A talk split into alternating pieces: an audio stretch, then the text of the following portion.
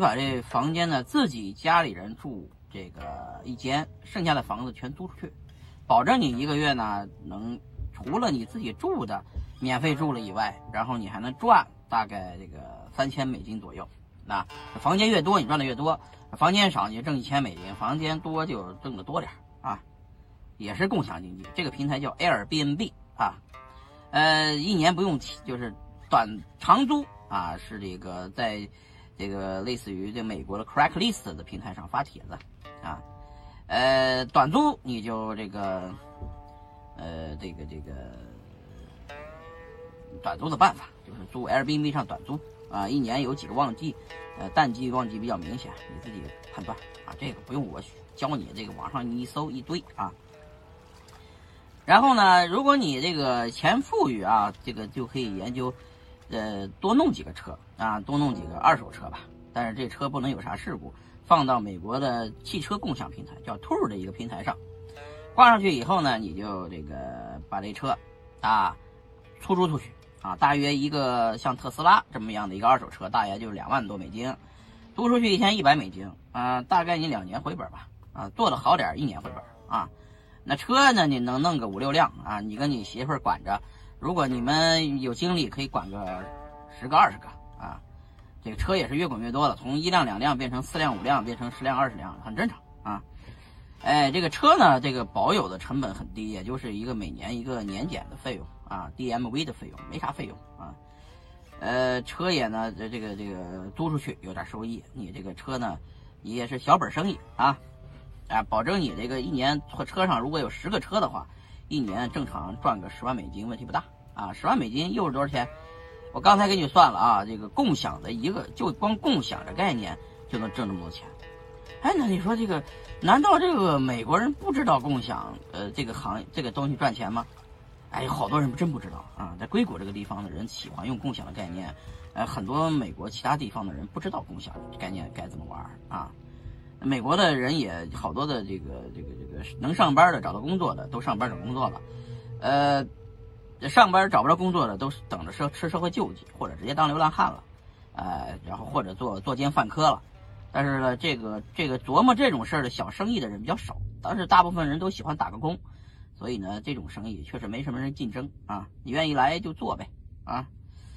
呃，这是实体生意了。当然说你要是这个想倒腾倒腾。别的生意，比方说你有钱更多点儿我教你，你就投资，也别投资房子啊，投资车子。车子呢，有一些车的品种呢是限量版的，比方说我说保时捷九幺八那个车，之前是八十万美金一辆车，两年前，现在两年以后这个车涨到两百万美金啊，两百八十万美金，也就是翻了接近三四倍啊。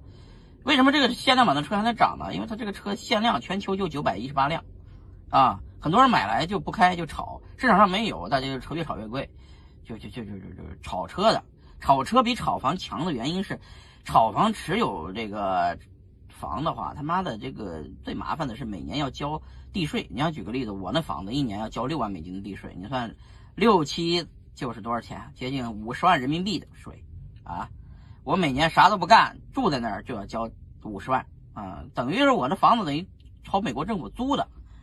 是吧？持有房子，那房子增值比较慢，正常长长房子，硅谷的房子估计二十年能翻一倍就不错了，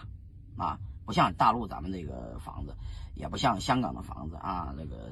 靠房地产拉动，这边呢房地产涨不了啊，比较稳，比较慢，基本上涨的也就是通胀的价格，不是房子上涨的价格，啊。另外，你房子上涨了，大概要交百分之这个四十左右的税，个人所得税。就是说，你这房子，比方说这挣挣了一百万，要交四十万的税啊。呃，同样的，这是坐车的话，车子每年持有的成本只有几百块钱，一两百块钱。呃，持有车子的这个好多车子是，它这个成本持有的并不贵啊，也能赚钱。还有怎么赚钱呢？还有就是啊，这千万别开饭店啊。开饭店，除非你专业的啊，你要开就饭店这个，尤其开中餐馆，呃，只针对中国人的生意啊，少做啊，呃，或者是开个车行修车的那个也太太传统，呃，这些我所说所说的东西都有点这个有点这个技术含量啊，比方说需要懂得做网站网络这些东西的才能做，尤其做这个互就是属于是传统行业上了上贬到线上的啊，这种结合的你可以做，因为这东西很简单学，只是要经营管理啊，就不要雇人啊，你一雇人的话你就贵了，你这工资非常贵在这边啊，你要是说在这边就想小打小闹混碗饭吃，我告诉你问题不大啊，你小资生活过得很好，基本上那个在这边做任何行业都有行业门槛啊。嗯，那你要，呃，想明白做一些高科技的东西啊，你就得了啊。高科技的东西，因为咱就说了嘛，咱这我说前提是咱是没什么学历，没什么文凭，有点儿有点儿这个积蓄，来了以后愿意这个踏踏实实从零开始，那你就做点小生意，就我说这几个方案都可以。如果你这不想这个，就是这个呃这个辛苦，那也就别来别来国外啊，尤其尤其别来美国啊。呃，我做的这都说说的都是实体行业跟这个线下生意结合的啊，线上线下结合的，这个是有有未来的啊，千万别做那种实体行业，就纯实体的、纯线下的，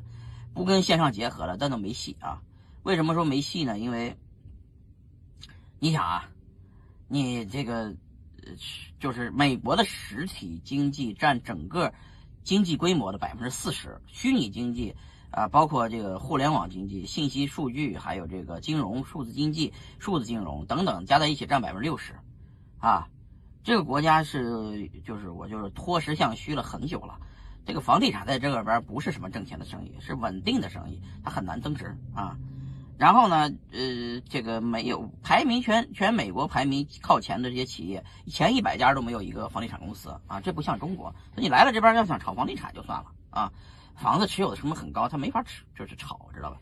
所以说你只能说做这个，不做实体，做虚的东西。虚的东西呢，美国呃，这个一定要跟线上结合啊，与数据相关结合。比方说你做这个东西做的时间久了，你的评价就高嘛，信用就高嘛。然后你这个 Airbnb 也是信用高，越来越高。然后呢，这个车的信用也越来越高，Tour 啊，Uber 呀，你的评价都高，你的接的单的接的概率就高啊。这只要你怕不怕这个辛苦？只要你想来美国，哎呦我天，你来吧啊！来了以后再办那个这个杰出人才也好，再办这个呃工作签证也好，或者你自己开公司也好，然后自己给自己就办过来了。我认为大部分中国人都是杰出人才啊，就像我这样的都算杰出人才。那你们想想，你们肯定也杰出人才了啊！这个呃杰出人才的标准是什么呢？就是不要靠政府养着你，你要帮政府解决问题。去任何一个国家都这样，你要帮咱们中国在中国待着以后，你要产生价值。但是在中国的逻辑，你要挣钱的话，你要有挣钱人上人的思维，才有人上人的这个生活。呃，但美国也一样，你到了美国以后，你发现好多这种挣钱的机会他们就不挣，然后就该你挣。比方说 Craigslist 啊，就美中就像这边这边的五八同城，来不行，我还得开开窗户，这个窗户不开。